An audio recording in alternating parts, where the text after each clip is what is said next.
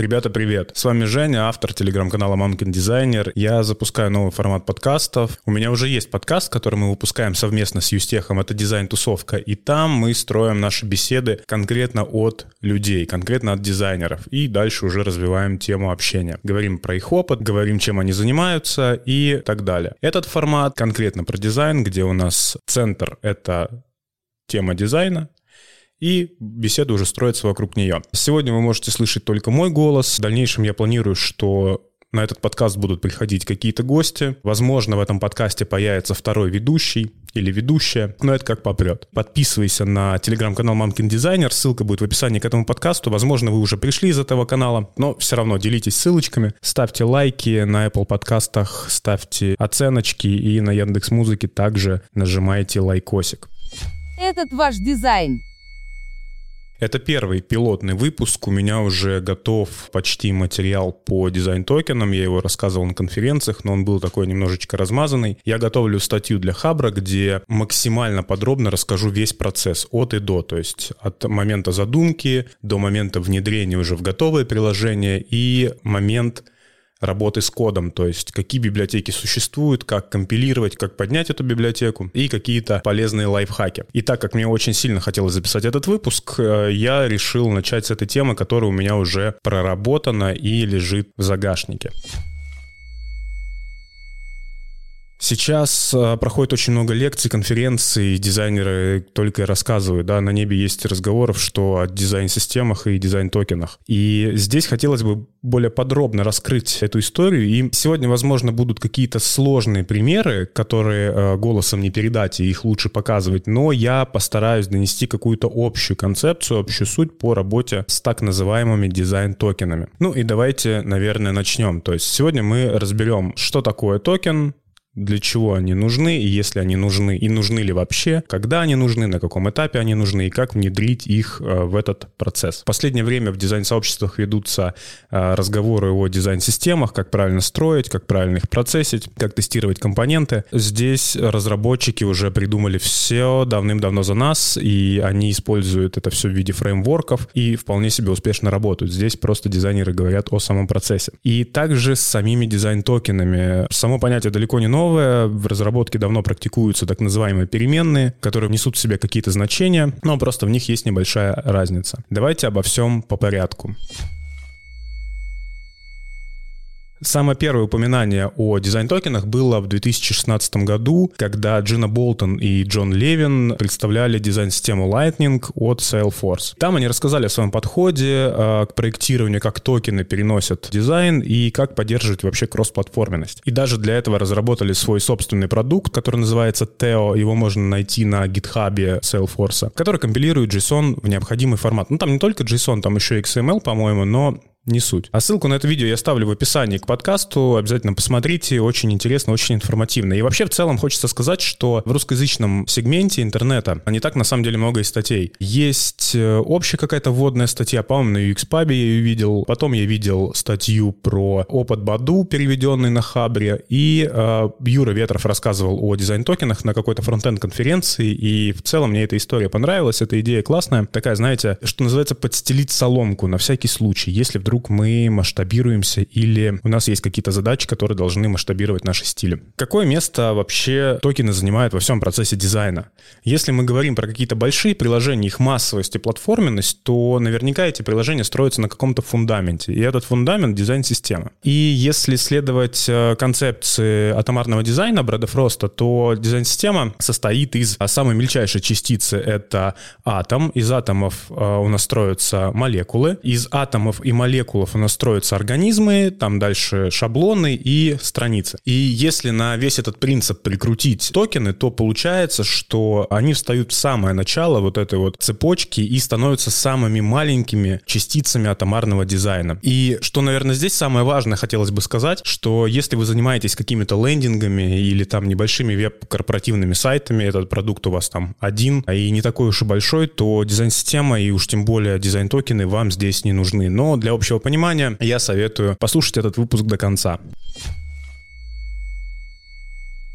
Токены своего рода являются переносчиками дизайн данных. Это цвет, это типографика и это тени. Ну, такой базовый функционал. Но на самом деле их предназначение может быть расширено, там могут быть какая-то размерная сетка, отступы, скругления, брейкпоинты и так далее. То есть кто во что горазд. Хранятся дизайн-токены в JSON-файле. JSON — это, ну, ребята, фронтендеры, простите, я здесь буду упрощать какие-то вещи. JSON — это всего лишь там текстовый файлик с разрешением .json. Этот формат основан на JavaScript, и здесь нет никакого программирования, ничего сложного, нам нужно просто вложить одно значение токена в другой. Хранятся токены в JSON-файле, который потом компилируется специальным серверным приложением. Ну, грубо говоря, это такая, такая приложуха, как у вас стоит на компьютере, это вот стоит на сервере. Ее нельзя пощупать, у нее нет UI-интерфейса, там только командная строка, и мы можем задавать какие-то команды. И это может быть T от Salesforce, и это может быть Style Dictionary от Amazon, и какие-то другие продукты. И дальше они уже раскладывают в качестве переменных наши токены в Web, iOS или Android. Получается, что есть такой централизованный файл,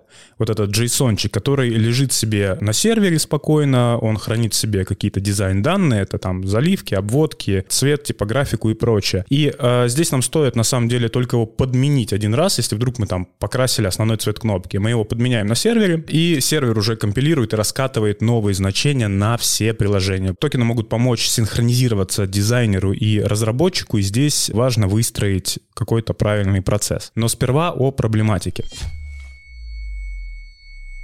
Если мы хотим получить прозрачный и вполне себе понятный путь, то давайте рассмотрим ситуацию, как делать не стоит. В качестве примера сегодня будем э, разбирать цветовые стили. Некоторые ребята объявляют глобальные переменные цвета, там primary, secondary, и применяют их ко всем элементам на странице. Это там кнопки, иконки, ссылки, какие-то островки цветные, контрастные. И вот один, значит, стиль э, хранится для всех объектов на странице. Хуже, когда у нас появляются стили типа Green, Green 1, Green 2, просто зеленый, Light Red, Red, Red 2, Red 3 и прочее. То есть с этим вообще непонятно, как работать. Если Green станет вдруг синим, Honor придет и скажет, слушай, чувак, а давай-ка мы наши э, уведомления покрасим в синий цвет. И что делать тогда? Тогда у нас переменная как бы обнуляется, у нас э, семантика самой переменной называется зеленое, значение синее, и что делать-то? Возникают вопросики и проблемки. Да, если мы не наладили вот эту синхронизацию, как разработчик увидел э, в фигме эти стили, он так забивает эту глобальную переменную, которую назначает в CSS, less, неважно, и уже как бы с ней работает э, по всему документу. И здесь я вижу на самом деле две глобальные проблемы. То есть если мы говорим с точки зрения дизайна, новые дизайнеры, которые придут на проект или а, которым вы передадите этот проект дальше, они просто не поймут, где какой цвет использовать, потому что надо здесь использовать красный или light красный. Ну, такое себе. А а разработчики могут просто там на пятитысячной строчке CSS, извините, товарищи фронтендеры, вы меня за это побьете, например, CSS. У них открыто несколько документов, которые они разбили по типам содержания, там кнопки, таблицы. И там, например, они в CSS написали уже какую-нибудь тысячную строчку кода, и объявляя переменную какому-то элементу, они просто не помнят, а какой здесь должен быть, red или light red. И в этом, конечно, большая проблема. Неудобно переключаться по окнам. В итоге разработчики скажут, а, и так сойдет. Где надо было использовать светло-красный, они будут использовать красный. Ну и так и оставят. Плюс, если у вас какой-то глобальный переменный primary, заведены иконки и кнопки, а все в один, и в какой-то момент необходимо будет разъединить эти сущности, например, необходимо будет подкрасить иконки. Ну, поменять с основного цвета какого-то там, да, акцентного цвета на какой-нибудь черный или серый. То что здесь необходимо будет сделать? Здесь либо перекрашивать сам primary цвет, что повлечет за собой э, изменение цвета основных кнопок, или ломать э, стиль у иконки и создавать уже новый стиль. Но в фигме вам помогут э, какие-то плагины сметчить одни и те же объекты, но у разработки будет, конечно, геморроя немножечко побольше. Если вернуться к токенам, то токены вообще подразумевают собой семантическое название и передают, то есть в самом названии они передают смысл, для чего они применяются. И конструкция такая. Первая у нас есть категория. Это категория токена, цвет, э, шрифт, размер. Тип токена — это background, border. Item — это конкретный элемент, button, table, input. Sub-item — такой плавающий следующее значение, если нам не хватает обычной конструкции, вот мы такие вот фантазеры там навыдумывали себе длину токена огромную, и, э, собственно, state. State — это состояние элемента, там у элемента бывает состояние default, hover, active, disable. Но такая конструкция, конечно же, не строгая, там не нужно вымучивать из себя название, если вдруг вот вам что-то не подходит по этой конструкции, вы такие, блин, как бы еще назвать? Здесь нужно просто согласовать семантику с разработчиком и понять, как удобнее всего будет работать вам. То есть здесь будет все зависеть от ваших условий, фантазий, насколько вообще хотите хотите дробить переменные. И чтобы внедрить такой подход в готовый интерфейс, вам необходимо провести инвентаризацию вашего интерфейса и понять, на какие группы вы будете делить ваши цветовые стили. Так как мы говорим, конечно же, о цвете, то здесь нужно будет проводить инвентаризацию с цветом. В разных проектах я задаю стили по-разному. Все зависит от контекста самой задачи. Но вот давайте возьмем самый свежий пример. Нам нужно было на продукте Teal HR подготовить некую такую кастомизацию под каждого клиента. То есть у нас есть основные цвета приложения, веб-приложения, и э, дальше у нас заказчик покупает этот продукт и говорит, покрасьте мне его в необходимый цвет. Нужно это, этим было как-то управлять. И здесь я разделил цвета на несколько групп. Первый — это фон. Сюда входит общий фон страницы, фон подложек, бордеров к подложкам, таблицам, самостоятельным разделителям. Акцентный фон, тот самый, знаете, primary, который вот э, такой яркий, цветной для заливки различных элементов. И фон для модальных окон с прозрачностью. Вторая группа цветовых стилей — это кнопки. Здесь я разбиваю уже кнопки по типу. Primary, Outline и какой-нибудь, не знаю, там, линк, если кнопка без фона или и выглядит как ссылка. Здесь у каждой категории кнопки свои стили на обычное состояние при наведении, нажатии и в заблокированном состоянии. Третья группа — это если у меня есть какие-то статусы. Обязательно у меня есть а, папочка статусы, и там лежат уже все а, подписанные стили. Четвертая группа — это текст. А, здесь у меня темный текст на белом фоне, белый текст на ярком фоне, и если необходимо, я добавляю какие-то там цвета с прозрачностью прозрачностью, если, если, если это нужно. Ну, знаете, там капшены какие-нибудь подписать. И последний тип, пятый, это иконки. Здесь я делаю основной цвет иконки и инвертный э, цвет иконки для каких-то ярких э, фонов. Такое вполне себе может быть. Вы можете уже, конечно, градацию какую-то привести. Бывает, что иконки там в статусах, но это можно тоже отнести к статусам и описать этот статус, для чего оно будет применяться. Эти стили я, значит, раскладываю по папкам, называю семантически так, чтобы было понятно, для чего этот цвет. У меня есть, э, значит, это правая панелька со стилями. Цвет там есть папка background, в нем лежит уже стиль island, ну, для каких-то островков. Или там background border для каких-то обводок. И здесь обводки могут быть и для самих островков, и самостоятельные дивайдеры, и э, строчки таблицы, эти разделители. Ну, или, например, для кнопок папочка button, в ней папочка primary, и там уже стили default, hover, active, disable. И самое главное, не бойтесь, если ваши цвета будут повторяться. Например, акцентный цвет фона, иконки и кнопки у вас будут одинаковые. Это вполне себе нормально и даст просто вам гибкости в управлении этих элементов. То есть не нужно делать один цвет primary и все, и вот забивать его на все элементы. Нет, он может быть с одним значением, там, например, какой-нибудь, ну, давайте фиолетовый какой-нибудь возьмем цвет. И он может один и тот же хекс-код присутствовать в разных стилях. И это вполне себе будет нормально. И если в какой-то момент вы вдруг захотите изменить цвет иконок, то вам будет достаточно поменять стиль самой иконки, которая относится к ней, и не затрагивать другие стили, там, кнопок, бэкграундов и прочих. Ну окей, мы сделали инвентаризацию, разобрались в семантике цвета, и пора уже выгружать токены. Здесь есть несколько путей. Первый путь — это путь в никуда, сложный для начального уровня. Нужно написать JSON с токенами самим, прям ручками взять, открыть э, какой-нибудь редактор кода, создать файлик JSON и написать ручками. И это даже не полуавтоматизировано, поэтому путь абсолютно не наш. Второй путь, если вы на проекте используете документацию от Zero Hate. А это такой сервис, я уже о нем рассказывал. Figma Friendly сервис, где одной кнопкой можно подтянуть все стили и компоненты для разработчиков и описать их поведение и свойства. И вот там они поддерживают как раз базовые дизайн-токены, это цвет и типографика. Там даже ничего писать не надо, просто нажать на кнопку «Выгрузить из фигмы», добавить сущность токены, и он вам уже сгенерирует необходимые токены по вашим стилям. Нам остается только отдать разработчику ссылку, и, собственно, все на этом. Все заведется и все поедет. И также, если мы там изменили дизайн, нам достаточно зайти в Zeroheight, его обновить, и уже на проде мы получим готовый результат. И у нас есть третий путь, э, вполне себе настраиваемый, и это наш вариант, воспользоваться плагинами Figma. Здесь их два плагина Design Tokens и Figma Tokens. Оба умеют выгружать базовые стили, цвет, типографику и тени. И здесь каждый умеет в какие-то расширенные типы, у каждого по-разному. Отступы, размеры, скругления, брейкпоинты и так далее. Я пользуюсь вторым. Но пользовался и первым. Оба хороши, просто у кого-то есть свои плюсы, у кого-то есть свои минусы. Сейчас я пользуюсь вторым Figma Tokens, и здесь большой плюс в том, что токены можно не только выгружать из него, но и загружать. Например, если разработчик подправил значение токенов в коде, а вы не хотите делать это руками, там лезть в фигму, залезать в стиле, то можно просто взять этот JSON-файл, э, который разработчик подправил, и просто залить сам плагин, и тогда стили автоматически применятся у вас в фигме. И здесь еще большим плюсом является то, что с помощью этого плагина можно вести вполне себе понятную документацию к стилям. То есть вы можете создать компонентик вашей документации, например, там какой-нибудь квадратик, знаете, с заливкой цвета, название токена, значение этого токена, там hex, RGBA или э, HSL и описание. В плагине можно прилинковать каждому слою, что это означает, и вполне себе можно вести понятную документацию. Вот у нас есть заливка, название токена, его значение и описание. И здесь если мы будем что-то менять э, в стилях, то там по нажатию автоматически, либо по нажатию кнопки Update, все будет прилетать в эту документацию. То есть не нужно ничего ходить ручками править, что-то там смотреть, поменяли, не поменяли. Очень вполне себе удобная штука. Как только мы добавим в плагин со стиля, уже можно выгрузить json разрабу. И дальше просто происходит какая-то магия. Разработчик подкладывает json на сервер, компилирует его, токены уже превращаются в переменные под разные платформы. И наши стили из фигмы уже приобретают смысл в переменных переменных. Название самой переменной, ну или дизайн токена, как хотите, будет уже выглядеть следующим образом. Color, button, primary, default. То есть первая категория, потом тип кнопка, item primary и уже состояние default. И дальше какое-то значение. Или кнопка при наведении будет выглядеть, э, выглядеть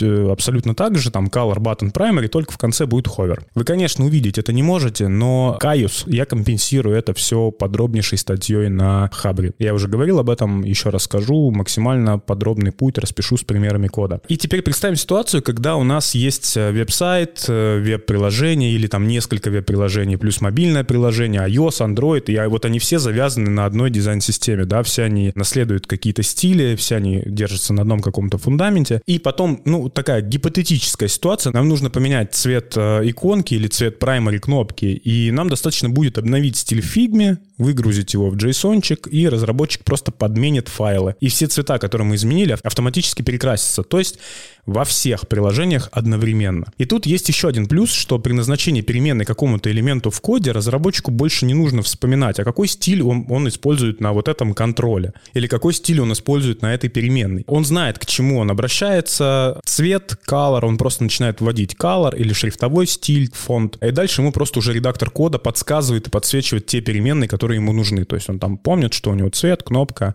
там color, button, он начинает только набирать первые буквы, и у него уже редактор кода ему подсказывает. Проще выбрать, проще осознать, проще понимать вообще, что завязано у нас на проекте. Но помимо стандартного наполнения в виде цвета, типографики и теней, я уже говорил, в токен можно а, положить какую-то там, не знаю, размерную сетку, либо систему отступов. И здесь я видел несколько подходов. Кто-то называет токены size 100, size 200, как там, знаете, цветовая схема в Material Design шагом 100. Кто-то использует размеры маек типа size S, size M. Я выработал немножко другой подход, и здесь мы возвращаемся к самому первому пути, как а, работать с токенами, как их писать, эти токены, автоматически или руками. Здесь, ну, чисто для себя я выработал такой подход, что его нужно забить один раз. Можно в паре с разработчиком. Вы создаете э, токен с базовой величиной там 4 пикселя. Называете его size base. То есть это базовая, базовый размер вашей сетки. А дальше в имени только дописываем цифры. Это мы сейчас про код говорим, это не про фигму. Дальше просто в имени дописываете цифры и умножаете там на число какое-то. Например, переменная size x1 со значением базового токена size base. А дальше size x2 со значением size base умноженное на 2. То есть мы берем базовую величину, то есть мы берем токен с названием названием sizex2, вкладываем в него базу, переменную с базовой величиной и просто умножаем на 2 и так далее. У нас получается такая размерная сетка, завязанная на названии токена. И здесь разработчику не придется вспоминать там по семантике, какой отступ обозначает 24 пикселя, S или M. А ему в голове нужно держать только там базовую величину 4 пикселя. Он думает, так, здесь у меня должно быть 24 пикселя или сколько? Size x6, что это? 6 умножить на базовую величину 4, 24. Ну или там, типа, если он знает, что у него 24 пикселя, он просто делит на 4, получается Isaac 6. Еще такой небольшой лайфхак. Я на некоторых проектах цвета считаю автоматически, то есть я использую там модель э, HSL, а вот это первое число hue я забиваю одно как переменную, а дальше просто уже в переменных подменяю вот эти saturation и lightning. Кнопки какие-то у меня красятся автоматически, ну, на каком-то состоянии. И это хорошо, когда мы используем темизацию, то есть мы взяли какой-то основной цвет, достаточно будет просто подложить одно число, одно значение в, базовую, в базовое значение hue вашего цвета, и все автоматически автоматически перекрасится. То есть было фиолетовое, стало зеленое. Соответственно, при наведении там становятся светло-зеленые кнопки, при нажатии там темно-зеленые кнопки. Но это такой сложный лайфхак. Можно еще красить через CSS, через Light and Darken. Но об этом расскажу все подробно в статье, потому что на словах сейчас это не передать. Вы меня уже, наверное, прокляли, потому что ни хрена не понимаете. В общем, такая история. Еще, кстати, на токенах можно строить целые компоненты. Такой опыт есть у Баду. Как раз на Хабре я читал статейку. Сам не пробовал, да, но осуждаю. Чем больше токенов и там переменных ваших, тем с ними сложнее работать. То есть вот перебирая массивы данных. Но если так или иначе вы хотите попробовать, напишите мне, с удовольствием послушаю ваш опыт и посмотрю на процесс. Возможно, где-то чем-то помогу. Но, как мне представляется, если мы под каждый компонент будем держать свои токены, ну, мы просто в какой-то момент запутаемся. И дизайнер запутается в дизайнах своих этих, и разработчик запутается. Когда уже 200 переменных у тебя появляется, по своему опыту знаю, ты уже не помнишь, блин, а что там у тебя было-то? Короче, такая штука, и да, и нет. Вот, если будете пробовать, то напишите мне, пожалуйста.